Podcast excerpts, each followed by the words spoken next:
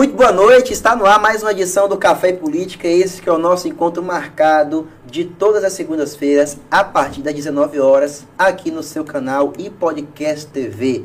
Comece aí já se inscrevendo no nosso canal, deixando o like, comentando, mandando boa noite pra gente, que a gente vai aqui ler nos comentários e também faça perguntas, né? Hoje, o nosso convidado é o advogado Jefton Ramos. Ele que vai falar sobre ativismo jurídico, vamos conversar também sobre as pesquisas eleitorais. O homem é conhecedor também de assuntos econômicos e tem muito assunto para a gente discutir aqui hoje. E claro, como vocês já estão vendo aqui ao meu lado, a minha nova parceira de bancada, Ellen Prince. Vamos dar as, as boas-vindas a Ellen Prince. Ellen, muito boa noite. Prazer estar ao seu lado, viu? Prazer é todo meu. Boa noite a todos vocês que estão acompanhando aqui o Café e Política, dentro dessa casa, que é do Grupo e Política, que eu sou super fã, é o Rick Mascarenhas. Quero mandar um abraço e agradecer pelo convite. Já faz tempo que existe não é, esse, esse namoro assim, em termos de proposta para estar aqui dentro do, do grupo, também fazendo parte. E agora finalmente aconteceu e satisfação por ser ao seu lado, André, porque essa pessoa aí que eu tenho esse carinho, que a parceria que a gente já tem é de longas, não é, não é a primeira vez que a gente atua junto. E sendo como primeiro entrevistado o Jefferson Ramos, que é esse amigo, essa pessoa querida, assim, que é amigo meu de anos também, que eu tenho muito carinho, tenho muito respeito. Então, só posso dizer que estou começando aqui com o meu pé direito, né? Ah, com certeza. E claro, né? Com muito café. É? Já, ó, o, o café dela já acabou, viu? ah, não, não, não havia nome melhor para mim fazer companhia aqui no café, porque é também uma viciada em política e em café, Nossa. principalmente. Juntei essas duas combinações que eu adoro. Ah, claro. Bom, e agora vamos dar as boas-vindas ao nosso convidado, o advogado Jefferson Ramos. Boa noite, meu querido, seja bem-vindo. Boa noite, boa noite, André, boa noite, Ellen. É um grande prazer estar aqui hoje é, na sua estreia, Ellen. Pois é. Né, participando desse programa aqui, que eu sei que tem uma audiência fantástica. Agradecer ao meu amigo Rick aí também pelo convite. É, o Café de Política é o Café de Política, né? Não tem, não tem muita discussão, não tem muita apresentação. É ele que se destaca mesmo hoje é, nas redes sociais, na mídia aí é, da região e, enfim, e até é, falando aí, se estendendo um pouco mais que isso. E é um grande prazer estar aqui. A gente vai debater alguns assuntos aí bastante interessantes né? É, é, é, eu acho que vai ser um programa bastante interessante, tá? Bem legal. Com certeza. E claro, você que está acompanhando ao vivo também pode acompanhar depois no Spotify e claro no YouTube que fica lá gravado no YouTube e já tem gente aqui, a Larissa Moitinho, Olá, minha eterna companheira. Larissa, um abraço para você, viu? Responsabilidade muito grande, né? Tá substituindo aqui você, mas enfim, vamos para frente. O Henri Penaforte, ele que é o proprietário do Empório, é, deixando aqui também uma boa noite à bancada, aos ouvintes. Olha, Ela somará o grupo. Henri, você prometeu que iria vir aqui hoje. Hum, trazer. Foi? Ele falou que iria ser até meu garçom aqui hoje na estreia. Olha, Olha mas o que tem gente prometendo coisa. Daqui a pouco aparece um parceiro também que é o Ismar. Uh, Ismael uh. Lima prometendo, disse que ia fazer um banquete que seria o jantar e política. Tá vendo? Olha aí, a gente sendo iludido o tempo todo, mas é isso, faz parte. Inclusive na política e na vida também, a ilusão faz parte, não é? E eu já estou me sentindo um privilegiado estar aqui participando desse primeiro programa da Ellen. Já tem garçom? É... Tem, olha, tem na teoria. Na teoria, na prática eu não estou vendo nada, viu? Bom, café tá na mesa. Aqui, como você já sabe, Jefferson, é o café mais quente da região. Na medida em que o nosso programa for avançando, a gente vai começar a fazer perguntas que você tem que responder. Se você não souber, a gente deixa e fala assim, ó, no outro programa ele vem e responde. Ele bom, nunca volta. É, bom, é, é claro é, que num convidado como, como você, a gente sempre procura in, iniciar sobre a história, né? Você que é de Salvador, eu nasci em Ilhéus. Ilhéus. Ilhéus. É, você que é de Ilhéus, trabalha aqui em Itabuna, trabalha em Salvador. Conta um pouco de como você se encontrou na advocacia, Jefferson. Ah, veja, eu, eu, eu, sou, eu sou um advogado que milita na área do direito público, também agora é um, bastante na área do direito empresarial. É, eu acho que advogado não tem que ter fronteira. Tá? Eu, eu, eu, milito em determinada região, não. O advogado tem que se tem que trabalhar, tem que atuar onde efetivamente ele é chamado. Uhum. Né? E o nosso escritório efetivamente é chamado aí eh, em algumas partes aí do Brasil com, com forte atuação. Então, eu sempre digo que eu sou um advogado, acho que não tem adjetivo é, maior ou melhor que esse. Né? O advogado ele é sempre representado por, por, por, por aquele ser, aquele homem é, combativo, né? aquele, aquele profissional que é, cuida de preservar os direitos, e é isso que a gente defende no judiciário. Né? Então, eu digo sempre que eu sou um advogado, um advogado militante, bastante atuante aí hoje é, é, na advocacia, no, no, no judiciário brasileiro. Uhum, uhum. É importante ele falar de advogado militante, que a gente vai entrar, entrar também nessa questão, não é isso, Eli? Exatamente, sobre a questão do ativismo judiciário, que hoje é um termo que se aplica quando há uma expansão da atuação do judiciário, principalmente no que tange questões políticas. O que é de fato esse ativismo judiciário? Como é que ele se aplica hoje na teoria, na prática? Você acha que ele é positivo, ele é negativo? Qual a sua leitura sobre o caso? É, o ativismo judiciário, a gente primeiro vamos, vamos fazer uma interpretação bastante sucinta e bastante didática do que é o ativismo judiciário. Uhum. É, o ativismo judiciário, é, ele parte do princípio de que ou de quando o poder judiciário ele começa a definir norma, entre aspas. Definir seria, mas é, na verdade, interpretar a norma de uma forma diferente do que a maioria ou de que efetivamente a população entende que ela seja. Tá? E o ativismo judiciário, ele não é uma coisa nova. Tá? O ativismo judiciário é um, é um fato, é, na verdade é um movimento que já está aí há algum tempo.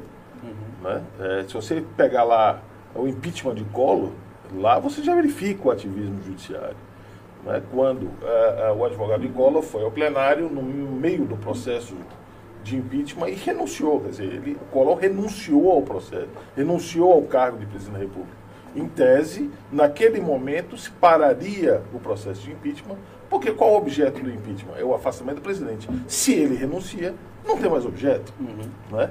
Mas naquela, naquele, naquele momento foi consultado o presidente do Supremo, eu não me recordo o nome é, de quem era aqui, é, peço perdão por isso, mas é, naquele momento foi consultado o Supremo, o presidente Supremo disse, não, olha, o, o, processo de impeachment ele tem duas finalidades. O afastamento do presidente, na verdade, né? a retirada do presidente do poder, e a sua inelegibilidade, ou análise da sua inelegibilidade. Então, mesmo assim, mesmo tendo ele renunciado ao processo, que se dê continuidade para se analisar se há ou não causa de inelegibilidade nesse procedimento.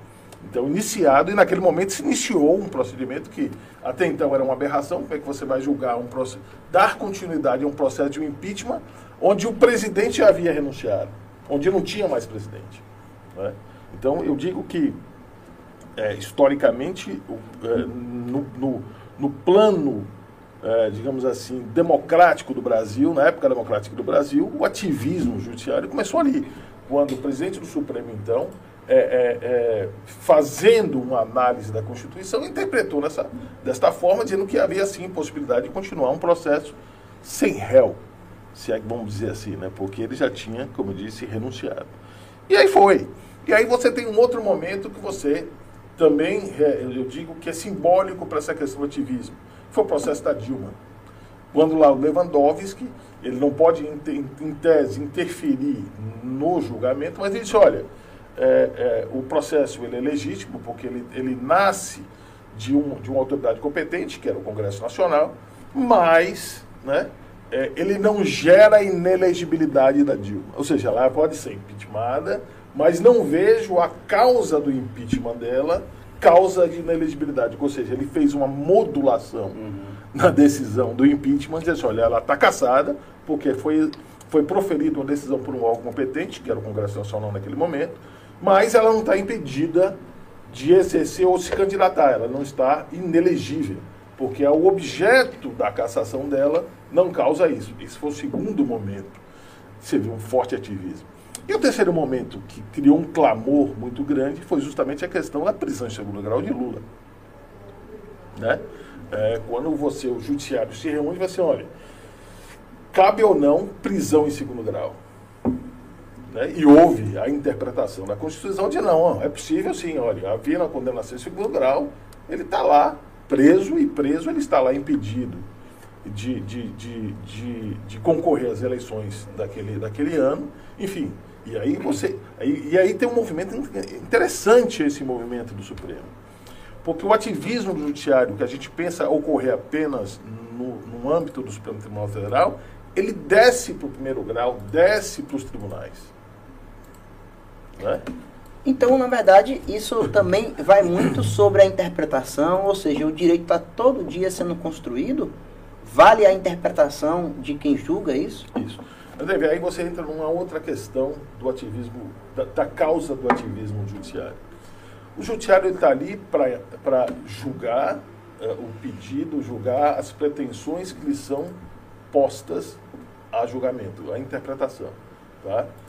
Se as leis não são feitas de forma muito clara, se as leis não são feitas é, de forma a atender os anseios da sociedade, né, aí sim a possibilita e você tem aí uma margem muito grande de interpretação uhum. no julgamento delas. Então eu digo o seguinte: há um ativismo do judiciário hoje, porque o poder competente para legislar, que é o poder legislativo, a meu ver, não está cumprindo a sua missão. Qual é a sua missão? Elaboração de leis que efetivamente atendam os anseios da população, que efetivamente atendam é, é, é, esse nosso arcabouço jurídico de uma forma muito clara. Se você faz leis muito subjetivas, se você faz leis com conceitos jurídicos indeterminados e abertos, possibilita, como a gente tem visto aí, interpretações para tudo quanto é lado, quer dizer, interpretações, é, eu diria até é, é, divergentes entre si, a depender dos tribunais que estão que, que, que, que, é, que as, que as é, digamos assim, que exerçam lá suas, que, que é, publiquem lá suas decisões, entendeu? E como é que se corrige isso, Jefferson? Sendo que é tudo muito frágil. A lei hoje, e isso cria uma insegurança jurídica muito grande, porque a depender da interpretação de um determinado juiz, um juiz diferente que interprete de uma outra forma, isso acaba criando brechas, inclusive para a própria é criminalização, uhum. não no sentido, é criminal, mas no sentido de credibilidade do que está escrito. Como é que se corrige? Boa pergunta. Como é que você corrige hoje é, é, esse ativismo do judiciário que hoje é, é desencama aí para a área política, vamos dizer assim. Tá? É, e aí é preciso entender por que tá, ele está ele tá descendo a ladeira é, do ativismo judiciário voltado para a área política, porque a política hoje quem mais está demandando o judiciário. Né? A gente tem, tem visto aí é, alguns, algumas provocações ao judiciário que até então a gente não via. Tá? por uma série de fatores, um acirramento político que nós estamos tendo hoje no Brasil, enfim, uma disputa, é, digamos assim, é, é, muito forte com relação a ideologias, né? Mas, Erin, voltando aí à sua questão, eu acho que é, o legislativo começar a aprimorar mais né, o seu exercício de legislar é começar a buscar leis que, que, que, efetivamente atendam os anseios da sociedade, é tentar formular leis é, que não tenham tantos conceitos jurídicos né, é, indeterminados ou abertos. Né? É, você vê, muita gente criticou a correção, eu digo correção, mas vamos falar é, é, na nova lei de improbidade, na atualização que foi feita a lei de improbidade. Ela corrige uma, uma questão para quem milita nessa área muito forte. Ela estabeleceu ali quais são efetivamente as causas de improbidade administrativa. Ela deixou de ser interpretada hoje, a improbidade, deixou de ser uma interpretação subjetiva para ser ali é, uma situação fática. Uhum. Você acha que essa, essas mudanças ocorrem mediante a conveniência de quem está no poder? Olha, é, é, veja, a conveniência de quem está no poder legislativo, né? Sim. A não ser que você fale assim, não, o, executivo ele tem uma influência muito forte no executivo, capaz de forçar o executivo a legislar ou elaborar leis que lhe beneficiem determinados grupos políticos. É, eu acredito que seja mais ou menos assim, pelo que você falou, me chamou a atenção, quando você fala, olha, cabe ao legislativo ser mais cuidadoso em relação à criação de leis, porque na verdade aí num, vamos falar de um contexto agora, do contemporâneo. Né? É, é bom para o executivo quando o judiciário fi, fica sendo alvo das provocações públicas.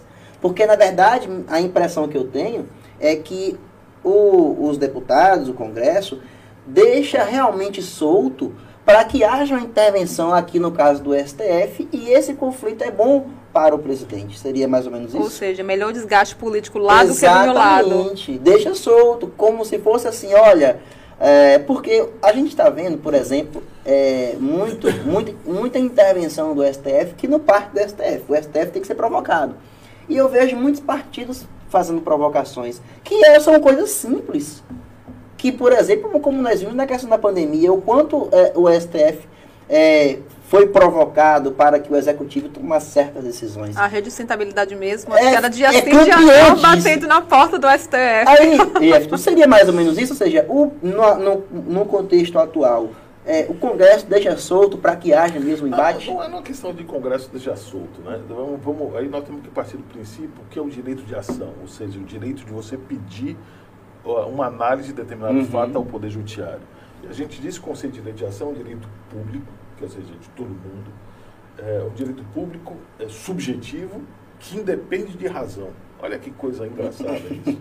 Né? Significa, e traduzindo isso para o português, tirando aí o juiz. Olhando para a lente da verdade. É, traduzindo aí para o português, significa dizer o seguinte: para eu, eu ingressar em juízo, não basta.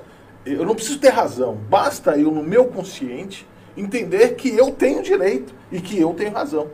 Então, eu tenho direito, eu tenho razão, vou lá e peticiono e peço ao judiciário que, que analise a minha pretensão. Uhum. Se é, cabe, se tem Como ele é um direito público subjetivo que independe da razão, eu já entro dizendo assim, olha, e a gente ouve muito isso, não, doutor, o meu caso é fácil porque eu tenho razão. Eu falei assim, minha senhora, mas quem vai dizer que a senhora tem razão ou não é o Poder Judiciário, não sou eu nem a senhora. não, mas eu tenho razão. É justamente partindo desse conceito de direito de ação. Quando, você, quando as pessoas já entram com ação, elas dizem assim, eu já ganhei. Porque eu tenho razão. Uhum. O fato de eu estar peticionando lá, porque como, como eu não tenho razão? Está tudo aqui, está muito fácil. Então a gente traz um pouco essa mentalidade, é, é, digamos assim, é, da população, no sentido senso comum, uhum. né? Dizer assim, olha, poxa, mas como é que quem perdeu está tá insatisfeito porque perdeu? Né? E quem ganhou, eu falei assim, eu ganhei porque eu tenho razão. Não, você não tem razão porque eu que perdi, eu que tinha razão. Aí foi roubo, o juiz que efetivamente jogou errado interpretou de forma equivocada a lei. É. Entendeu? Então é, é, é, uma disputa, ainda mais acirrada, eu digo, a, pelo contexto político que nós estamos vivendo hoje. Você acha que isso é um reflexo da baixa qualidade dos deputados atualmente? Eu não diria que é um reflexo da baixa qualidade de deputados, porque aí você, você, você partiria é, pra, pra, do princípio pra, de que houve qualidade em algum momento. Pra, não, não diria isso. Não. Eu acho que você partiria para o próprio conceito democrático. Sim. Tá? O conceito democrático qualquer um pode assumir uhum. lá uma cadeira no legislativo, uhum. no executivo. Quer dizer, o direito de sufrágio é universal. Uhum.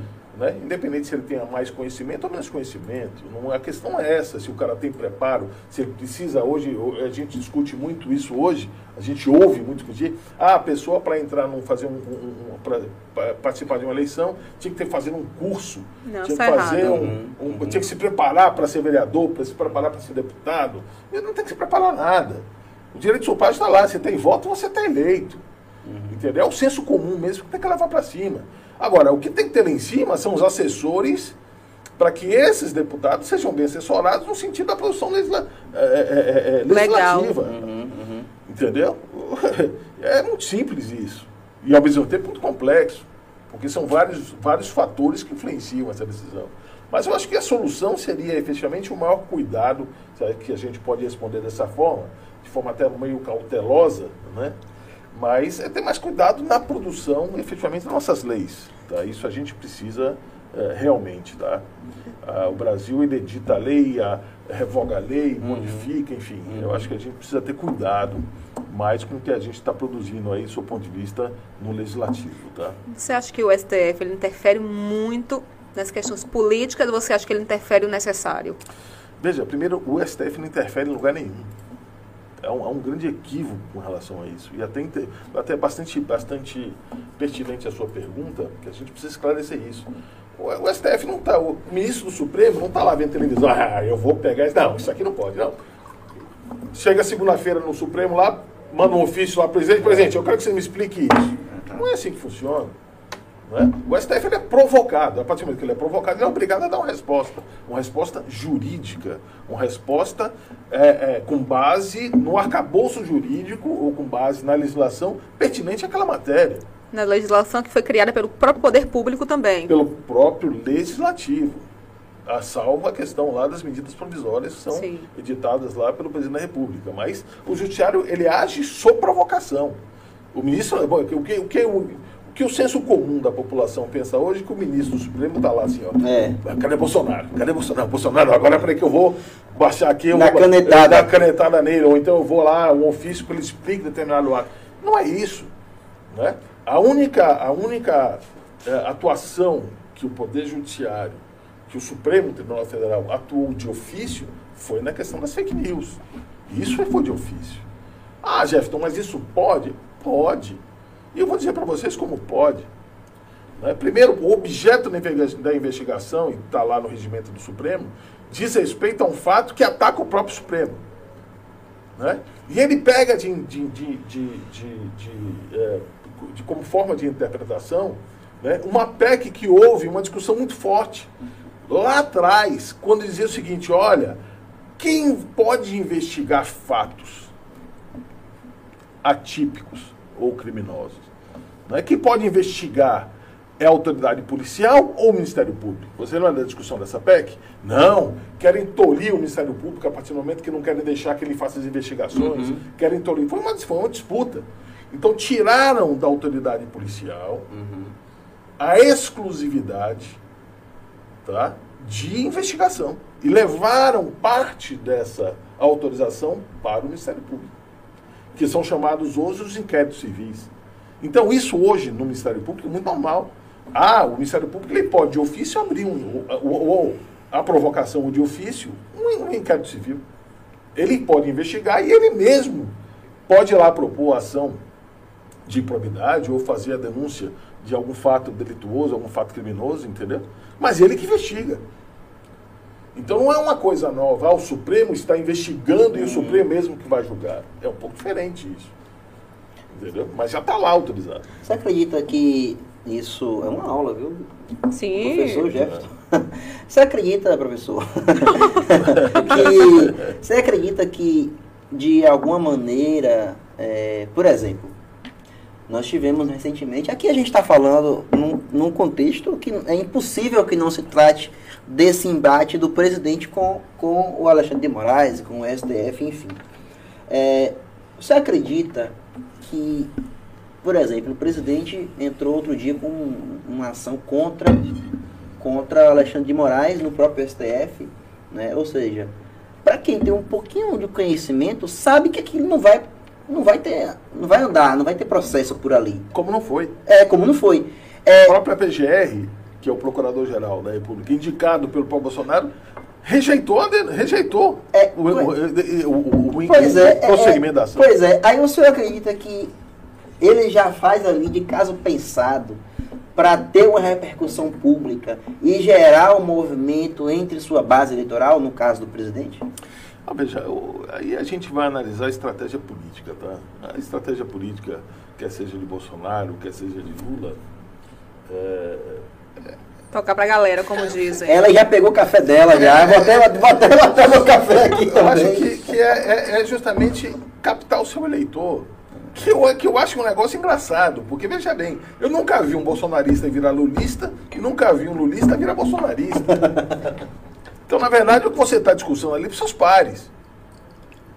Né? Ou você acha que um discurso de Bolsonaro vai convencer algum lulista a votar nele? Ou um discurso de Lula vai convencer algum bolsonarista a votar nele? Não vai. É alimentar sua base mesmo. É alimentar sua base mesmo. Hoje nós estamos vivendo em cima de bolhas. Né? Verdade. É o convívio de bolsonaristas, não estou discutindo ideologia nenhuma aqui nesse momento, longe disso. Né? Mas a discussão é lá em cima de bolhas. Eu estou vivendo um grupo onde eu só falo bem de Bolsonaro. Eu estou vivendo um grupo onde eu só falo bem de Lula. É verdade. Eu acho que quem vai ganhar a eleição, quem tiver mais voto. Quem tiver mais Na hora que proposta. a- Só, só isso, né? isso. Tá explicar. Então, Vai explicar. na lente da verdade, repita, por favor, para nós. Vai ganhar a eleição quem tiver mais Pronto, acabou. Pode encerrar o programa. E antecipa as eleições, E inclusive. antecipa as eleições para amanhã. né? O resto é discussão. Né? O resto é. É campanha política. O chefe está trazendo, né? A gente está falando sobre Vou até questão. tomar um café depois. né? Depois dessa, sobre certeza. essa questão do STF, trazer aqui um- um- uma polêmica recente sobre isso, que é o caso do deputado Daniel Silveira, que ele se posicionou de forma totalmente agressiva ah, com relação ao STF e isso levou ele à prisão, a perder o mandato. Não sei como é tá, tá até em, em processo de cassação. Isso não acompanhei os últimos dias. O processo do Daniel Silveira. Sim. Como é que você acha com relação à reação do STF com relação a isso? Hélio, eu vou te falar uma coisa. Eu advoguei na Lava Jato e advogo na Lava Jato alguns processos. Eu tinha dia tá, que eu olhava o processo da Lava Jato assim, olhava o processo que eu tinha que responder. Eu falei assim, eu vou responder o que aqui? Porque veja, eu abro o Código de Processo Penal, tem lá. Se acontecer isso, eu faço isso. Se tiver uma decisão assim, o, o recurso que eu tenho é esse. Se tiver o que eu tenho, se acontecer determinado fato no processo, está aqui. Mas acontecia fatos nos processos da Lava Jato, aí eu falo com muita propriedade isso, e sem medo nenhum com relação a isso. Eu sempre fui um crítico muito grande ao, ao processo da Lava Jato, que é um, que é um, que é um acho que deviam escrever alguns livros de quem participou efetivamente ali eh, nesse processo, deviam, acho que deviam bater um, se, se juntar e escrever um livro dizendo assim, olha, o que foi a Lava Jato, do ponto de vista processual penal, de processo penal. Tá? Tinha dia que eu falava assim, meu Deus, o que, é que eu vou fazer aqui?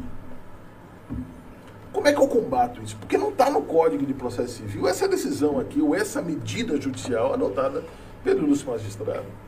E quando eu digo ilustre magistrado, vamos falar que o nome dele é Moro mesmo. Entendeu? Eu não tenho não, porque eu fiz umas, acho que umas sete, oito audiências com ele. E falo isso de forma muito tranquila. O que, que eu vou fazer aqui? Porque não há no livro, não há no Código de Processo Penal. O que, o que eu vou fazer com esse negócio? Havia inovações, inovações. Por exemplo, eu vou dizer uma delas. Condução coercitiva sem conduta negativa existente. Se eu nunca me neguei aí ao judiciário, ao poder, ao, ao poder, à autoridade policial, prestar qualquer tipo de depoimento, para que me levar coercitivamente? Para que me pegar às seis horas da manhã em casa? Não, senhor, eu estou levando aqui, o senhor vai depois. Mas por que não me convidou? Por que não me chamou? Isso eles chamado de inovações, né? Ah, onde é que está no Código de Processo isso? Né? Co- Como é que você defende um habeas corpus de quê? Meu Deus, o que, que eu faço aqui? Né? As, prisão, as prisões cautelares, ad tempores e sem denúncia. Né? As buscas e apreensões eternas. Tem um cliente, que eu me reservo aqui o direito de não dizer quem é, que sofreu sete buscas e apreensão. É a coisa mais ridícula do mundo. A última busca e apreensão que houve na residência dele foram 12 policiais federais. Saiu de lá com um saquinho e um cartão de visita. Nossa. Nossa. Isso Você acha um... que há então exagero? Nossa. Não sei, ah, Não sei, ah? Você pegar 12 policiais, acordar, Sei. fazer Ah. uma movimentação da força política toda, fazer uma busca na cara do cidadão, sair de lá com um saquinho de evidência, com, é, com cartão de cartão visita. de visita dentro. E depois voltou lá? Para outra, outra busca apreensão? Não, essa foi a Esse última. foi a A- última. a, a última Essa foi foi a tinha sétima. mais o que buscar. um Entendeu? cartão de visita. Então, quer dizer, tem coisas que não tem mais sentido isso, tem coisas que efetivamente precisam ser repensadas do ponto de vista do Poder Judiciário. E está aí escrito. Quando a gente fala assim, ah, as ações do, do- da Lava Jato estão sendo anuladas pelo Supremo. Ah, porque o Supremo não é, o Supremo não é um tribunal de direito. Tá aí, ó. Tudo botando os bandidos todos na rua de volta. Cara, mas se o processo nasceu errado, se a gente lá atrás estava dizendo, olha, o processo está errado, está errado, está errado, entendeu? Em algum momento, esse está errado, alguém ouvir e entender que realmente estava errado, entendeu? Bom, a gente já tem aqui umas participações, tem pergunta também para o professor. Agora é professor, aqui é a aula beleza. aqui. Olha, o Jutaí Santos, uma boa noite. O Henri deu uma risadinha aqui, mas risada não, não disse nada aqui, viu? Você ficou Risada? devendo. Risada não serve café pra Risada ninguém. do... o Cosme mandou uma boa noite. O Oscar da Compasso Pesquisa também mandou uma boa noite.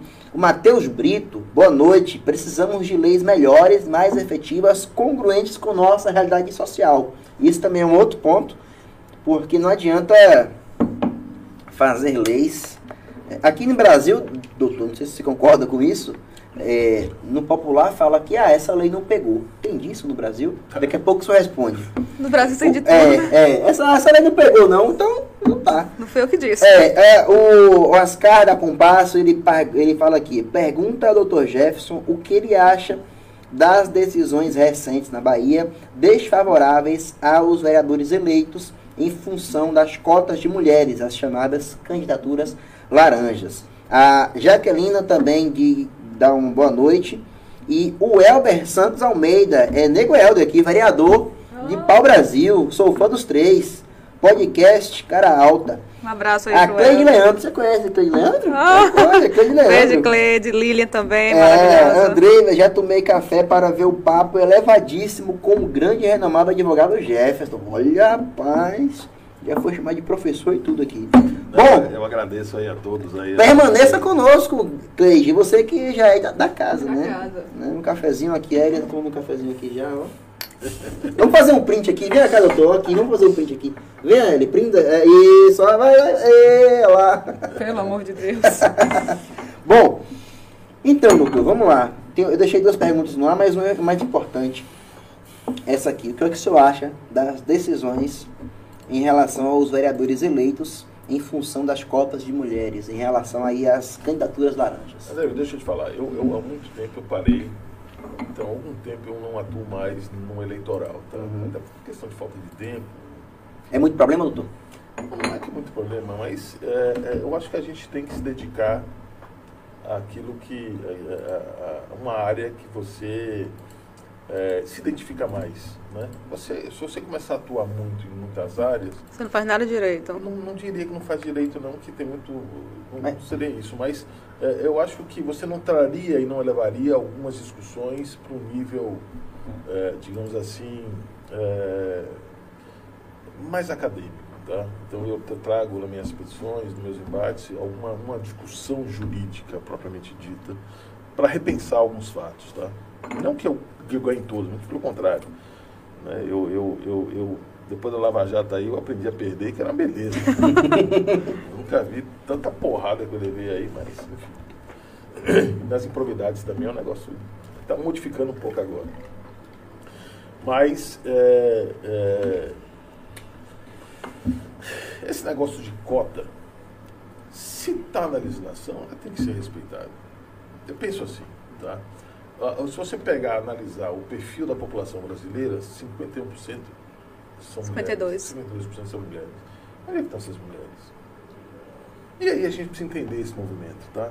É falta de interesse? É falta de oportunidade? Porque não adianta você apenas colocar uma lei lá, olha, tem que respeitar a cota das mulheres. E Se as mulheres, se as mulheres não querem ir, Ela, ela vai falar, doutor. não, eu acho ótimo que fale, entendeu? Mas onde é que está o problema? É falta de oportunidade? É falta de, de interesse? É, a cria- se cria obstáculos para uma candidatura feminina? Eu acho que tem que ter. É pra entrar nesse debate. Não é? Vai Acho que tem- sim. acho que tem que ter. Eu sou a favor, não sou. Não sou Sim. sou- muito pelo contrário, eu acho que tem que a mulher ela tem que ser mais Agora, atuante, ela tem que quais ter são mais- os motivos, né, que... Agora, eu, eu- eu vou fazer uma provocação, também fui provocar, eu não vou provocar aqui dentro. Sendo as mulheres 52% da população, hoje, tá? Vamos dizer assim, uma maioria simples, como é que só elege homem nesse negócio? Anne Prince. Não é? Explica pra gente isso. Primeiro, eu vou partir para o princípio de, de construção mesmo social do espaço. Quando a gente fala de, de espaço político, ou de qualquer outro espaço, a gente pensa muito em identificação. A gente precisa se identificar com determinado espaço para a gente poder se sentir à vontade para estar lá dentro. Aí a gente fala de espaço político, onde foi, desde que o mundo é mundo, construído para homens. Tanto é que a gente sabe que o processo do, do sufrágio, não é? Como foi sofrido, como foi doloroso para que as mulheres com- começassem a fazer parte do processo. E aí, a- hoje, tem ainda respingo de tudo isso.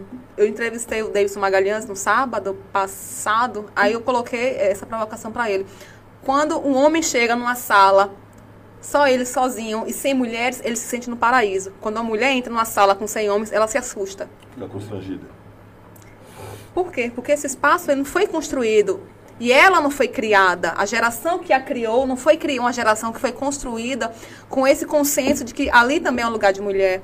Então, esse é um trabalho que a gente entende que não vai ser agora que a gente vai conseguir realmente ter esse avanço que a gente pensa, mas sim na médio a longo prazo. Por quê? Porque essa geração que está sendo formada a partir de hoje, dentro dessa discussão que ocorre, são essas pessoas que futuramente vão conseguir mudar esse cenário. Não vai acontecer agora. Uhum. Por mais que a gente acredite, por mais que a gente entenda que houve muito avanço, e houve, não tem como se questionar isso. Hoje o espaço está lá, apesar de todas as dificuldades. Mas a gente ainda não consegue construir de forma com equidade por conta desse problema da identificação. Então a gente vai ter que realmente esperar fazer esse trabalho de formiguinha então, hoje. A gente poderia dizer que é mais um, uma questão de conscientização da mulher do que do próprio sistema político eleitoral que está aí. O sistema ele oprime também, mas por conta de, de por ela não, por ela não se sentir ali. Então, o próprio sistema se sente à vontade para poder moldar dessa forma. Não é só uma lei permitindo que elas, né, é mais ou menos isso? Não, porque essa lei não vai fazer com que as mulheres tenham mais vontade, vai fazer com que os partidos corram atrás. Na verdade, o que, é, o que pelo menos que eu entendi o que ele está dizendo é que não há uma identificação hum. da mulher nesse meio político. Nesse meio, ainda é. Porque se tivesse então, essa se identificação. Se eu não tenho essa identificação, eu não vou participar disso. Mas essa geração que está sendo construída, essas crianças, meninas de hoje, que estão sendo formadas por uma geração, por um meio, por um mundo, onde principalmente através das redes sociais conseguiu provocar essa discussão com maior intensidade, com forma que atinge maior a massa, essa nova geração, daqui a alguns anos, é elas que vão estar na linha de frente desse processo. E eu tenho certeza que a situação vai mudar por conta disso, por essa formação e esse acesso à informação, certo? Essa compreensão da legitimidade de ser um espaço também para as mulheres que estão sendo formadas, moldadas a partir de agora. Então, é um trabalho realmente a médio e a longo prazo. Eu não consigo ver um cenário diferente, com um pouco mais de igualdade, de equidade principalmente, antes daqui uns 15, 20 anos. Acho que a partir disso a gente vai conseguir ter uma visão mais clara e vai ter um cenário muito mais é, interessante, não é? mais atrativo para as mulheres estarem na. Exatamente. Alô, produção, ó, o corte está feito aqui da fala da Ellen Prince. Vai viralizar esse trechinho aí. Teremos outros Ellen Princes no futuro. Você, você me deu uma mensagem de esperança, viu, Ellen? Porque, na verdade, eu concordo muito. Ela profetizou. Ela profetizou. É Tem um, um, Os caminhos vão se abrindo, não é? É como eu falo sempre. Hoje, algumas mulheres uh, carregam alguns fardos para que as outras lá na frente não mais precisem carregá-los. Então, é um processo realmente de construção e se a gente não tiver esperança que isso mude, não é de que, é que valeria tanta luta. Então, é isso. Produção, já junta esse trecho no, na outra fala dela, viu? não, é, isso é de fato. Eu tenho, um, tenho um exemplo que é um exemplo clássico e eu já trouxe aqui e vou trazer sempre. No Senado Federal, só em 2016 foi construído banheiro, um banheiro feminino, feminino. Entendeu? Então, a, até 2016, as, as mulheres do, do Senado utilizavam o banheiro do restaurante. Né? E é então... é tanta coisa que tem que lidar. Eu lembro quando fui candidato a deputado em 2018, o assédio, as trocas que as pessoas queriam fazer, entendeu? Por apoio, por voto. Como é que a mulher vai conseguir entrar na política fazendo no meio desse? Aí às vezes a mulher está em casa, tem que cuidar de filho, tem que cuidar de marido, tem que trabalhar fora, cuidar de casa. O homem não, o homem tem tempo suficiente para isso. Ele trabalha fora, acabou ali a responsabilidade dele. Da mulher não. E ainda tem o fato que a maioria dos homens não quer que a mulher participe da política justamente porque sabe que a mulher vai estar tá lá no meio de vários homens é um problema atrás do outro. Olha, então aí o bate-papo podia virar para ele aqui, para essa nossa convidada. Porque... Você me deixa em paz, viu? Bom, já tem. Já tem é? Vamos puxar essas informações. Vamos aqui, vamos, e a nossa convidada de hoje, Ellen Prince. Bom, é, tem aqui uma pergunta. Bom, não sei se o Oscar já né, se sentiu contemplado com, com a resposta do Dr. Jefferson. É, Almeida ele diz o seguinte: a Lava Jato foi venditismo de Moro. Abre aspas, juiz ladrão, quem disse foi o deputado Glauber, não foi eu não. Meu Deus. é, Cleide Leandro, né, João Bosco, hum, dá uma boa noite, né? A Cleide Leandro diz, por esse motivo, hoje estou me sentindo representada pela nomeação de doutora Eloína Machado, desembargadora. É cada vez mais nós, mulheres, ocupando espaço de poder uma boa noite também para o José Militão Paiva. Boa noite, meu querido. Bom, é, Cleide Leandro traz aqui a notícia, né? Doutora Eloína Machado. é hoje a posse dela. Exatamente, hoje ela posse é, como desembargadora. É Exatamente. Bom, é, Jefferson, é, você falou aí um pouco sobre a, a, sua mudança, não sei se foi mudança, da área jurídica, sair da eleitoral para empresarial, né? É, pública, pública um pouco né? Público, empresarial. E eu disse, eu brinquei com você em relação sobre se dá muito problema na área eleitoral, né? Isso é muito, se, isso é muito mais complicado. Mas uma curiosidade, e isso até para quem está em casa possa acompanhar, que não é todo mundo que tem esse conhecimento jurídico, né? Mas o juridiquês é um idioma próprio do direito. Você acredita que isso, é, isso afasta a população é, do, do direito, ou seja, a, os termos que são utilizados dentro do direito, afastam a população de conhecer como funcionam? Veja, é de uma certa forma sim. Tá? A própria atuação no, no, no, no assim, do, do advogado, do, do, magistrado, ele tem que ser, é, é, digamos assim, uma fala mais rebuscada. Tá? Você não pode efetivamente usar um português é, é, do dia a dia nas suas peças, nas suas, nas suas é, movimentações processuais, porque você primeiro precisa ser claro naquilo que você pede. Tá? E como qualquer outra comunidade, não estamos falando aqui, se eu começar a falar aqui de administração, falar aqui de termos de economia com você, você uhum. também não vai entender nada. Mas se você pegar um médico, sentar aqui dentro e começar a falar de, de, de termos médicos, a gente não vai entender nada. Então, acho que cada categoria é, de profissional, cada categoria profissional tem lá a sua fala específica, tem lá o seu idioma é, natural, onde só os pares se, se conhecem ou se entendem. Né? Agora, a partir do momento que você está conversando com uma pessoa que não é da área, e você querer que ela entenda o seu juridiquês, o seu economês, o seu, é, sei lá, entendeu? Totalmente prolíxico. É, não, não, não pode. Eu acho que você tem que ser, tem que ser didático em alguns momentos. Eu não vou conversar com um cliente meu, vou explicar para ele uma decisão Exatamente. É, a fundamentação jurídica pela qual o magistrado concedeu ou não concedeu o pedido dele. Eu vou chegar assim, olha, aconteceu isso, vai tentar traduzir isso de uma forma bastante didática para que ele possa é, entender essa mensagem e instruir, olha, eu quero fazer isso, eu quero fazer aquilo, decidir quais são os caminhos que vai se adotar com relação àquela medida judicial que está se discutindo, né? Então eu digo, eu digo sempre assim, tá? Quando você rebrusca muito uma fala, me perdoe aí, né, aqueles que efetivamente utilizam dessa, dessa, dessa forma de atuação. Mas Michel você... Temer, Michel Temer, por favor, não é, se sinta o problema dele, O problema do Michel, que, eu, que, o problema do Michel é que é um português muito correto do Michel, né, que você não vê muito hoje. Quer dizer, salvo lá no Rio Grande do Norte. Rio Grande do Norte você tem muito português lá falado, é, é muito correto. Né? No Rio Grande do Norte? Norte, é. Por incrível que pareça. Por incrível que pareça. É, mas o português, tu vais, a conjugação dos verbos são hum, bastante corretas. É. Sim. Então eu digo assim, tá? Quando você começa a conversar com uma pessoa que tem um senso comum, com uma conversa muito rebruscada, com um juridiquês muito forte, é que você quer afastar aquela pessoa. Uhum. Olha, você fica aí, eu fico cá, não me pergunta é... nada, porque eu não, sei, não vou, eu vou te responder de uma forma que é, é Já eu, eu não né? permito que você se aproxime de mim. É querer criar muros é, mesmo. Então eu acho que esse muro é criado a partir do momento que você não tem segurança naquilo que você fala, tema que você uhum. discute. Né? Porque se eu crio um muro, eu quero me proteger de alguma coisa. Uhum. Eu derrubo tudo quanto é muro. Eu converso com você, vamos aprender. Você pergunte o que você quiser. O que se eu souber, eu respondo. Se eu não souber também, eu falo assim, olha, eu não sei, vou pesquisar e te respondo depois, entendeu? Mas tem muito isso. Tá? Eu vejo muito isso. As pessoas aí ah, tem, tem, não tem humildade. Falam assim, olha, eu não sei. Né?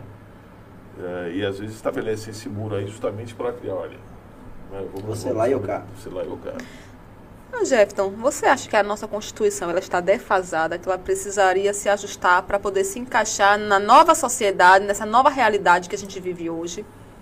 Olha, eu tive um professor de Direito Constitucional chamado Paulo Bezerra. Ele até faleceu. Ele é irmão é, do Luiz Bezerra, que foi juiz aqui em Tabuna há muito Sim. tempo. Está aposentado hoje, hoje atua no direito. Eu, dia, eu brincava com ele, né? Nas aulas de educação, eu falei, professor, nós não temos uma Constituição Federal. Não tem uma Constituição Federal. O que nós temos é um Código Constitucional. Porque a Constituição Federal, ela tem que ser um livro, tá? Ela tem que ser um código, ela tem que ser é um instrumento uma bússola. orientador. Uma bússola. Um, um instrumento principiológico, um instrumento onde está, se estabeleçam os princípios. Poxa, nós temos na nossa Constituição até a forma do rito da eleição presidencial. Não era para estar lá isso. Então eu penso assim, eu brigava muito com isso, com ele, né? Eu falava assim, olha, eu acho que o legislador, quando começar, quando estava pensando em fazer uma determinada lei, falei assim, rapaz, olha, vamos botar essa lei, vamos dar uma força para essa lei aqui. E como é que a gente dá força para essa lei, deputado? Vamos fazer o seguinte, vamos transformar ela numa PEC, vamos colocar ela na Constituição. Porque aí a Constituição nem reclama mesmo, está lá em cima, é a lei máxima do país, todo mundo vai estar obrigado a obedecer. E está lá. Né? Nós temos uma Constituição com não sei quantas milhões de emendas lá dentro. Quer dizer, eu acho que a Constituição ela tinha que ser revisada, ela tinha que ser reanalisada. E aí você não entra num outro problema. A gente volta a falar do que é, falamos mas, no início aqui, em relação a uma qualidade... Fala, quando você fala em revisão da Constituição, uhum. defende, e eu defendo isso também, uhum. tá? É, os constitucionalistas dizendo assim, olha, você só pode modificar ou revisão à Constituição em, em, num processo de ruptura. Hum, entendi. Entendeu? Processo de ruptura. E a Constituição de 88 foi criada no processo de ruptura. Sim. Você saiu de, um, de uma ditadura, para quem acredita que houve ditadura, né? e entramos num processo democrático. Então, houve, você saiu, uma ruptura que houve ali é, em 64, e voltamos de novo o Brasil para um processo democrático. Então, se, se tirou aquela ruptura e se houve a necessidade de fazer uma nova Constituição, que foi a Constituição de 88. Né? Então, defendem aqueles, e eu defendo isso também, que uma nova Constituição só seria possível num outro processo de ruptura, seja ela institucional, seja ela social, seja ela de que forma for, mas dentro de um processo de ruptura. Você acha que esse processo de ruptura ele pode estar a acontecer quando a gente vê toda essa crise é, no sentido ideológico, extremo, político, de, de polarização, com possíveis ameaças de golpe, enfim, como é que você analisa o contexto político que a gente vive hoje e se existe ou não essa possibilidade de uma nova ruptura? Tem café aí, não? Com certeza. Eu acho que eu vou precisar de um cafezinho depois para responder essa pergunta. Mas olha só, Eli, eu acho que não. Tá? Eu acho que não. Eu acho que tem muito mais conversa do que provavelmente ação. A gente tira pelo 7 de setembro, é. onde. Quando você fala assim, olha, quando você tem um presidente que fala assim, olha, o exército está comigo. Está com ele porque é o presidente da República. Sim. Né? Mas o exército está comigo, é meu. Quando você tem lá um ministro dizendo assim, não, olha, vamos fazer isso, vamos fazer aquilo. Ele fala pelo, pelo, realmente pelas Forças Armadas. Uhum. Porque não é o ministro que manda nas Forças Armadas. Ele, na verdade, ele está ali um, um, orientador. É diferente. Não existe ditadura no Brasil. Ele não pode pegar um guarda e você olha, vai lá, tenente, vai lá e pô, dê um tiro naquele cara. Não pode fazer isso. Então, realmente está havendo esse processo ou é só uma discussão, uma, uma, uma questão. É, é, discurso político para animar a plateia. De ameaça, que, que às vezes a gente olha assim e fala, assim, mas como é que esse cara vai fazer isso? Numa altura dessa do campeonato, né, em pleno 2022, uhum. como é que o cara vai fazer, vai dar um golpe de Estado no Brasil? E tem muita gente que acredita que isso é possível, não, é? Não, não existe isso. Primeiro que você tem hoje aí, e aí a gente usa aí a, a, a, a Rússia, do que está acontecendo no mundo, nenhuma ação estatal hoje tá, está à margem de interferência internacional. Não, não se comporta mais golpe. A não ser que você vai falar em, em Haiti, que você vai falar nesses Sim. países é, é, é de, de, vamos dizer, terceiro, quarto mundo aí, vamos dizer assim, entendeu? Que são mais complexos lá a formação é, estrutural, administrativa deles. Mas você fala em Brasil, golpe militar no Brasil, em pleno 2022, cara, não, não, vai, não tem, não tem base para isso, entendeu? Não tem base para isso. Então, eu não acredito que haja um golpe. O que agora, o que eu acho, né? O que eu, o que eu vejo, o que eu assisto é um discurso para agradar um determinado, como eu disse no início, agradar um determinado público que está ali comigo, que precisa efetivamente desse fomento diário para sobreviver. Né? Então você não acredita, por exemplo, que numa possível vitória de Lula no primeiro turno, Bolsonaro não vai fazer nenhum tipo de interferência? É, é, o café esquentou, viu? Aí é diferente. tá? Justifique sua resposta. Não, é diferente. Porque a gente Eita! Fala, se existe possibilidade de golpe. Uhum. Eu disse que não. Sim. Tá? Mas eu não disse que não há possibilidade de esperneio. Esperneio vai haver. Hum. Isso pode trazer uma agitação gente, do eleitorado a gente, dele. A gente viu isso nos Estados Unidos. Uhum. O Trump falou assim, não, eu não reconheço a vitória. Mas também não aconteceu nada, ficou por isso mesmo. Não, não ficou por isso mesmo não. Ele esperou a Suprema Corte decidir que ele estava lá, ele pegou a malinha dele, botou debaixo do braço e foi embora. Hum. E vai acontecer aqui também. E vai acontecer aqui também. Não Você tenha acha... dúvida disso. Não tenha dúvida disso. A diferença é o seguinte, muito embora o Trump ele tenha lá E não estou aqui comparando o Trump com o Bolsonaro, até porque não tem.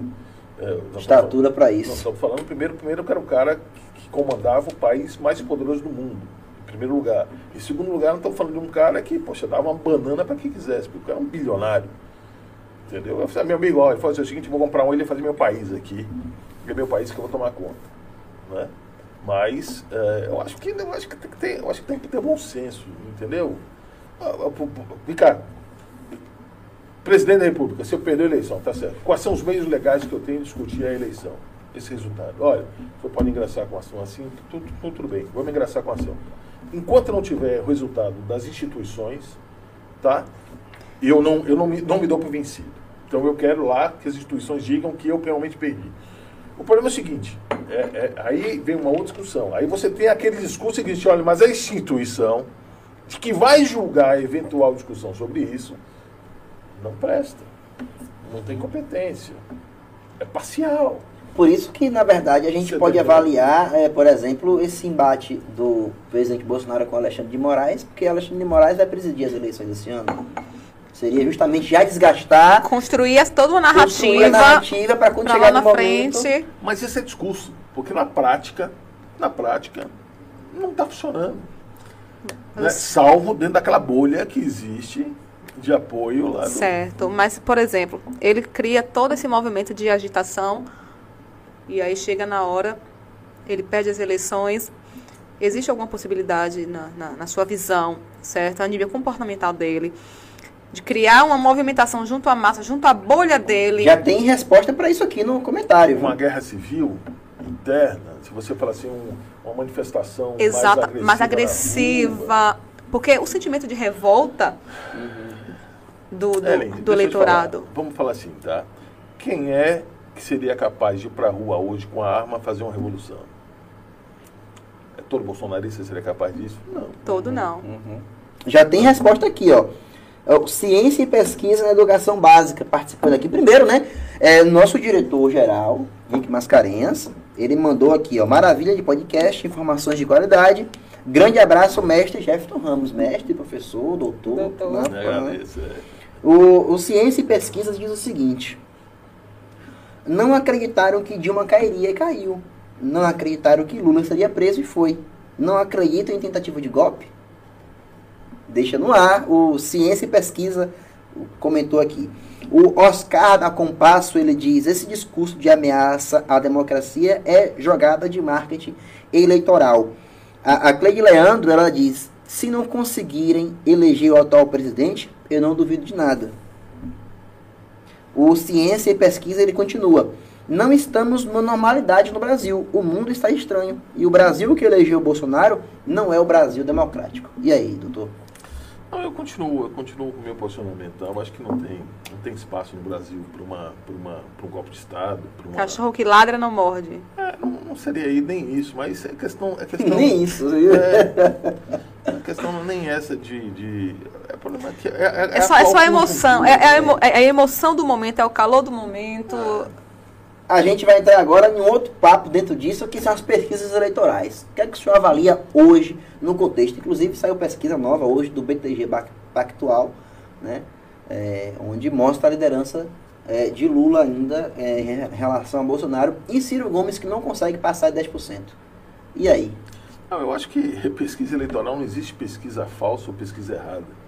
A pesquisa ela analisa de forma muito fria um determinado momento, um determinado contexto, sobre determinada área específica.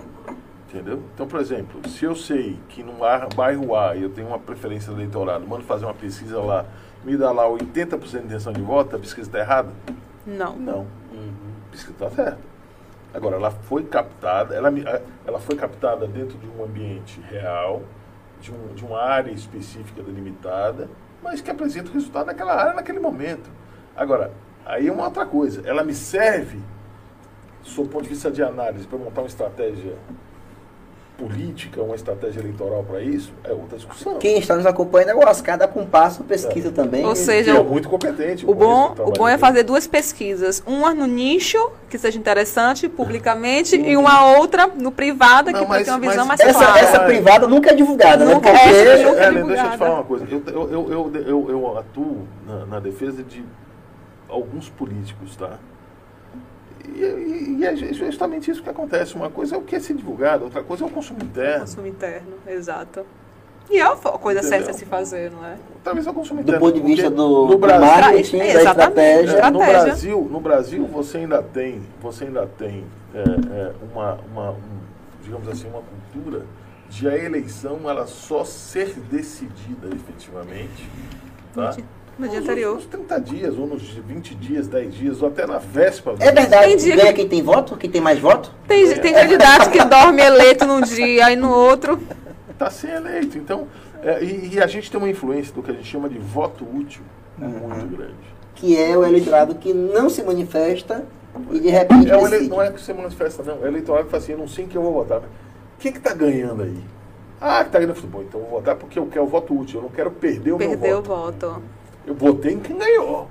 Não interessa quem seja. Não sei nem quem foi ganhou. Mas eu votei em quem ganhou. Se você perguntar, e aí uma, uma, é, uma, é uma reflexão bastante interessante, tá?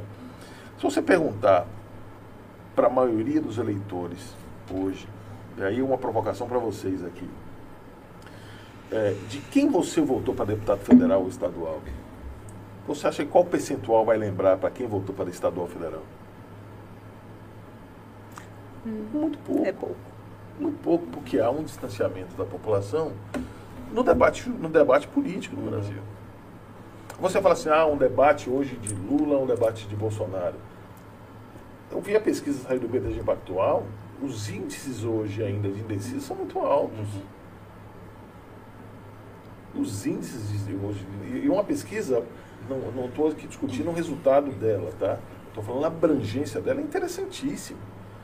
Ela discute até um interesse, e essa eu acho que foi o objetivo lá do Pactual, né? É, discutir assim, como é que está tá pensando a população do ponto de vista de política. O que, que está achando disso?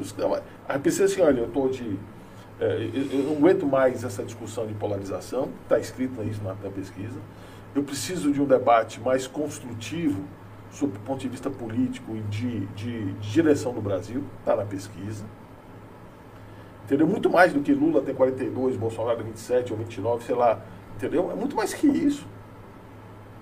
Ela está dizendo aí qual é o anseio da população. Tá? Do que ele está vendo aí dentro. Bolsonaro nasceu com a proposta da nova política. Hoje ele está cercado de quem? Do uhum. Centrão, uhum, uhum. Ciro Nogueira, está tá cercado Colo. do Collor. Quer dizer, isso é a nova política? Né? Como é que você tava, como é que você tem um discurso da nova política falando aí em orçamento secreto? Ah, todo mundo teve? Teve. É invenção de Bolsonaro? Não. Mas ele também está utilizando. Onde é que está a nova política? É uma leitura que eu tenho. Não, não, existe nova e velha política, existe a boa e a má política. Né? Existe a governabilidade. Nós estamos num sistema presidencialista.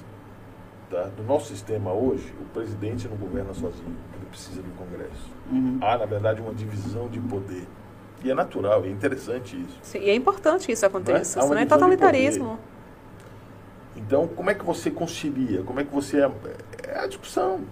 É, é, é justamente é, o, é, a conversa, é o estabelecimento de, de, de, de debates, é o estabelecimento de, de alianças, enfim, tá aí, mas não é nova política. É a velha. E é aquela coisa, é um debate, ok, vai levar a algum lugar em algum momento, hoje a gente vai viver eternamente nesse embate. É. E no campo estadual, o senhor acredita que a estratégia de ACM Neto de não se vincular nem a Lula a Bolsonaro é uma estratégia que pode ter futuro? Ou o senhor acredita que, por exemplo, o João Roma, que está em, em, terceiro lugar, ele possa, junto nessa onda bolsonarista na Bahia, crescer e superar o, o ACM Neto? É, o Jerônimo aí depende muito do Lula para crescer e se tornar conhecido. Como é que o senhor avalia o cenário estadual? Olha, aí a gente já tem que avaliar o cenário estadual de olho no cenário nacional. Tá? É, eu acho que Neto tem um grande problema que se chama crise de identidade. Hum. Tá? É, a eleição desse ano ela é polarizada. Ela tem um Lula de um lado e Bolsonaro do outro. E o resto no meio que é muito pequeno. Só um ressalva que seria crise de identidade ou reco conveniente no momento? Não, não, não, não é reco, não. Eu vou recuo conveniente. Não é recuo, não. Eu vou explicar por que é crise de identidade. Se divulgou. Quer um cafezinho? Você respirou fundo. Não, não, não. Isso aí, isso aí, isso aí é muito. Isso aí, isso aí é de domínio público, não estou inventando nada aqui. É, há algum tempo atrás, se você analisasse a mídia baiana, dizia que Neto estava muito próximo de Lula. Né? Então havia aí uma mensagem subliminar que, mesmo Neto ganhando, Lula ainda seria o grande líder na região, ainda seria efetivamente aí um, um presidente que atenderia os anseios da população baiana, porque Neto está muito próximo a ele, ou está próximo a ele, ou tem ligações com ele. Saiu essa mensagem subliminar aí nas mídias. O PT correu e falou assim, olha, opa, Neto não tem nada a ver com Lula não. Tanto que houve uma resposta do PT, através dos seus integrantes, olha, o Neto não tem nada a ver com o Lula, realmente não tem. É tudo que o, o Lula veio a Salvador, fez o um anúncio da chapa completa isso, logo. Isso, não tem ligação com o Neto. Aí Neto tenta, tá, não Neto, aí a mídia vai e fala assim, não, olha, Neto está ligado também a Bolsonaro, numa, numa discussão lá, numa, numa, possibilidade de uma, de uma conversa onde o próprio Roma não seria mais candidato, Neto seria o candidato do Bolsonaro e tal. Enfim, é, criou-se também uma mensagem similar que Neto também estaria próximo a Bolsonaro. Isso está dando um problema muito grave para Neto. Isso é um problema para ele. Muito sério para ele. Eu, acho que os estrategistas políticos dele aí, que estão tá cuidando da campanha dele, estão perdendo, perdendo a noite. Porque se você analisa a pesquisa, tá, algumas de consumo interno, o Roma está subindo de um lado e o Lula subindo de outro, e o Jerônimo subindo de outro. Né? Quer seja ligado a Lula ou sem ligado a Lula, mas ele está subindo. Não é? E eleitor de Neto, quando soube que, quando saiu essa mensagem, essa discussão se Neto apoiaria Lula ou não, migrou para Roma. Para Roma. Porque não, para Lula não vou de jeito nenhum, vou, eu vou para Bolsonaro, que eu sei que é o anti-Lula. E quando alguns eleitores de Neto souberam que ele estaria do lado de Bolsonaro, migraram para Lula. Eu, meu amigo, eu prefiro Lula do que Bolsonaro, para Jerônimo, porque eu prefiro Jerônimo, eu prefiro Lula do que Bolsonaro. Olha aí. Então ele está com uma população é, flutuante ali no meio, né, que ele precisa, ele precisa dar essa identidade à campanha dele que ele não tem hoje. Ah, eu sou um novo. Ótimo. Novo de quê? Será que ele não poderia vir em algum momento com o discurso de que ele vai governar? Ele, ele governa isso qualquer é opinião, um. Isso é uma opinião pessoal, Sim. tá? Esse discurso é dele. De dizer que independente como, do presidente. e usar a questão da, da pandemia, de como ele se aliou a, a, a, a Rui, apesar das divergências, uhum. né, de serem é, opositores politicamente aqui na Bahia, ele se uniu para poder fazer e fez uma boa gestão no que diz respeito Não, à pandemia. Uma, questão boa, né, pra, Exatamente. Ele pode então chegar com esse discurso, olha, ele tem um candidato a presidente porque eu vou fazer questão de ser um aliado do presidente que foi eleito, de buscar o melhor para o Estado, para a Bahia, para cuidar dos baianos. Ótimo. Esse é o discurso? Seria fantástico esse discurso em outro momento. Eu, eu ainda complemento a pergunta. Porque agora nós estamos vivendo uma eleição de extremos. Eu ia complementar. Ou é Lula tempo... ou é Bolsonaro. O resto está lá escrito na pesquisa toda a pesquisa, a Tebet com 2%, 1%. É. O Dória, que coitado, que renunciou agora lá, falando assim, olha, você não tem chance nenhuma, apareceu com 3%. Ele quase matou gente lá em São Paulo, eu soube. Seja, ele, como é que eu renuncio? Eu tenho mais, eu tenho mais capacidade de agregação de voto que a Tebet, eu renuncio para apoiar a Tebet? Hoje, Neto, ele uh, está na linha de frente no que diz respeito à pesquisa. Então, você acha que lá na frente, em algum momento, isso, pesquisa, isso vai mudar? A pesquisa hoje, a pesquisa hoje, a, a depender da pesquisa que você veja, ela, ela flutua em, em, percentuais absurdos, tá? Pesquisa hoje ainda não reflete o eleitorado, o resultado da eleição.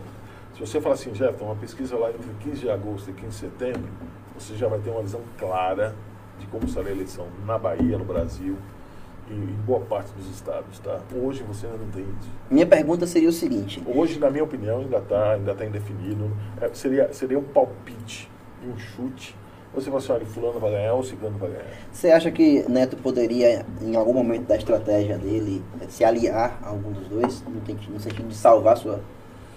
Não creio, não. Não creio por uma situação. Neto, na eleição passada do governo do Estado, hora que ele viu que a sua atuação não estava muito boa, lá pela conjuntura política que ele analisou, ele preferiu, optou por ficar eh, na prefeitura ao invés de sair aí para um debate uh, para governo do Estado. Ele não tem essa opção agora ele tem um grupo político. Então ele vai ter que efetivamente enfrentar isso hoje. Tá? Eu não acho que Neto deixaria. Ele, é um, ele primeiro é um político muito hábil, muito inteligente. Eu acho que a gente está falando aqui, pode até falar um bocado de besteira aqui, Uhum. tá? Mas eu não vejo, não vejo espaço para ele não ser o candidato, tá? Ele é o candidato. E, e, na minha opinião, não renuncia, não abre mão disso, não vai para si, não vai para servir. Ele é o candidato eu estou aqui para ganhar ou para perder. Bom, quem disse aí foi Jefferson, doutor, professor, doutor. Olha, tem pergunta aqui o seguinte, ó. Edson Dantas. Só me confirma se é o doutor Edson Dantas que está aqui participando. Um abraço especial. Como o doutor Jefferson observa a movimentação dos pré-candidatos na região ao Legislativo Estadual e Federal? Há um discurso aqui na região de voto regional. Né? Com Nós- certeza, nós então, é o doutor. Edson Dantas aí. É pela pergunta, né? E aí, o que, que o senhor acredita? Né? Como é que o senhor vê essa Não, movimentação? primeiro, primeiro eu quero fazer aqui um agradecimento público ao Edson. Edson, eu acho que meu filho até ele consumiu, foi, foi- você consultou meu filho semana passada, eh, lá na Cotef, quero lhe agradecer aí a atenção, meu filho gostou muito de você, muito obrigado aí pela, pela sua atenção com ele, que o atendeu mesmo sem saber que era meu filho, mas de uma forma eh, eh, muito profissional, muito técnica, ele gostou muito, tá? Parabéns aí eh, pelo médico Edson, Dantas, tá? E meu amigo também. É, rapaz, é a política regional hoje, do ponto de vista de legislativo estadual, é, é, estadual e federal, eu acho que essa região precisava parar e repensar um pouco, tá? Porque, na minha opinião, e eu tenho dito isso nos, nos blogs aqui que a gente tá, te conversa bastante, vai faltar voto. Ou seja, corre o risco de eleger ninguém. Corre o risco de não eleger ninguém. Vai faltar voto. Se você começa a dividir, dividir, dividir, sem, sem estabelecer eh, parcerias de liderança, sem, sem estabelecer, eh, eh, na verdade, uma estratégia política para a região, essa região vai continuar a ficar céfala com relação a representantes lá naturais, tá? Não digo que ela não tenha representantes, digo representantes naturais de Itabuna ou de Ilhéus. E no momento, no momento que eu digo assim, é muito importante para essas duas cidades, tá? que os investimentos que estão vindo aí para Ilhéus aí são bastante significativos aí com Porto Sul, com tudo. Então acho que ela, ela, ela precisava efetivamente tanto Ilhéus como Itabuna ou Ilhéus e Itabuna juntos né, de um representante aí no, no, no legislativo estadual e no federal para brigar aí né, por essa por esses investimentos que estão vindo aí, tá? Perfeito. Olha, estamos chegando já ao final do nosso bate-papo. Né? A Mariana Nunes aqui, ela aplaude. O Marcelo Barcelai ele diz: na política existem dois grupos, os que estão dentro e os que querem entrar. Brincadeiras à parte, parabéns, Jefferson, show de programa.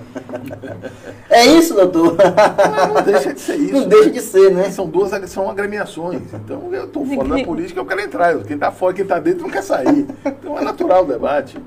Né?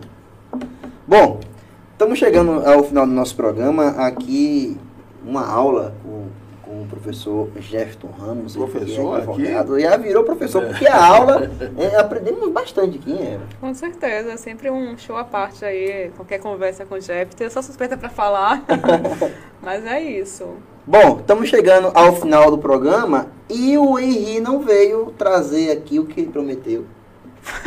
Promessa é sincera. A gente aqui sincera. expõe, a gente expõe no programa, certo? A gente, é, o, o Ismael Lima nem apareceu aqui hoje, mas enfim. É, são figuras do nosso coração, é amigo, a gente brinca aqui direto. Bom, professor, doutor, doutor advogado. Estagiário, estagiário. estagiário, ele falou que era estagiário não remunerado, é isso? Não remunerado, doutor. Doutor lá, tá na hora de me promover aí. Ah, agora é isso. Tá lá é meu parceiro no rádio. Bom, chegamos ao final.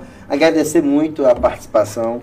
Eu queria que o senhor ficasse à vontade aí para fazer suas declarações finais. Não, eu, eu quero agradecer aí eh, a Ellen, a Andreve, que a Andreve, é o, o Rick que me convidou para vir para cá. Né? Eu acho que é um bate-papo bastante interessante, muito descontraído. A gente fica bem à vontade aqui.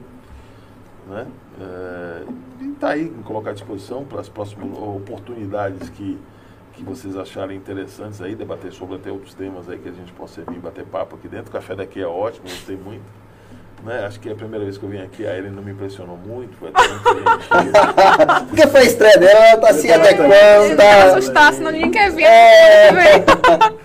Mas é, é, não, não, eu não fujo do bom debate, eu, eu, eu, falo o que eu penso, eu não tenho problema com relação nenhuma, e justifico meu pensamento, meu posicionamento. Enfim, agradecer aí a todos, é, agradecer aí a, a participação das pessoas que não estão nos A assistindo. turma aí, participou aqui, viu? né? Agradecer bastante aí a vocês, espero aí a gente ter falado sobre assuntos de interesses é, e falado bem sobre esses assuntos, né? Que é isso que importa não ter falado tanta besteira, né? Que é isso. Mas enfim, agradecer. Eu só tenho a agradecer e me colocar à disposição aí quando vocês precisarem aí. Estamos aqui de novo. Com certeza, com certeza será convidado mais uma vez, porque foi um bate-papo muito proveitoso. Realmente aprendi muito aqui, é, é, vivendo e aprendendo, envelhecendo e esquecendo. Bom, Ellen Prince, muito obrigado por sua participação aqui. Prazer é todo meu, eu agradeço mais uma vez, viu, Jeff? Obrigada aí pela presença, a todos vocês aí que acompanharam. Continue acompanhando aqui as outras edições também. Hoje eu peguei leve, mas na próxima não saberemos. não saberemos até o dia chegar. André, mais uma vez, obrigada, viu? Satisfação muito grande estar aqui com você e até semana que vem. Bom, a Ellen está se adaptando, né? Ó, eu, só- um recado, o próximo convidado que vem para cá fazer sua entrevista, se prepare, viu? Porque a Ellen já vai estar aclimatada. Vai. Pronta, meu amigo. Traga uma caneca. que essa Todo mundo tem aqui problema, vai né? Todo mundo tem problema. Bom, bom, depois desse bate-papo maravilhoso, agradecer a todos que estão participando. Inscreva-se no canal, curtam, compartilhe com os amigos. Separe aí a melhor parte que você achou, comenta aqui embaixo. E é isso. Chegamos ao fim de mais um Café e Política, que tem a direção de imagens hoje, exclusivamente, da Carla Mascarenhas, que também é nossa produtora, a direção geral de Henrique Mascarenhas, eu sou André Verlima, e estaremos aqui na próxima semana, eu e Ellen Prince, às 19 horas, Café Política, o café mais quente da região. Tchau, tchau, até semana que vem.